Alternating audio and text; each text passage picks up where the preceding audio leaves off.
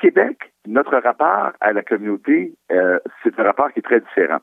Nous, on a décidé, pour toutes sortes de raisons, mais culturelles en grande partie, d'avoir un gouvernement central, fort, euh, que l'on va élire et à qui on va donner euh, non, seulement des sous par nos impôts, mais également les pleins pouvoirs. Donc, on veut un gouvernement central fort, le gouvernement du Québec, à qui on va dire, écoutez, je vous envoie mon chèque d'impôt, prenez-moi même deux litres de sang si vous voulez, mais à partir de là, vous allez vous occuper des hôpitaux, vous allez vous occuper des universités, des malades, des pauvres. Nous, on a fait notre part.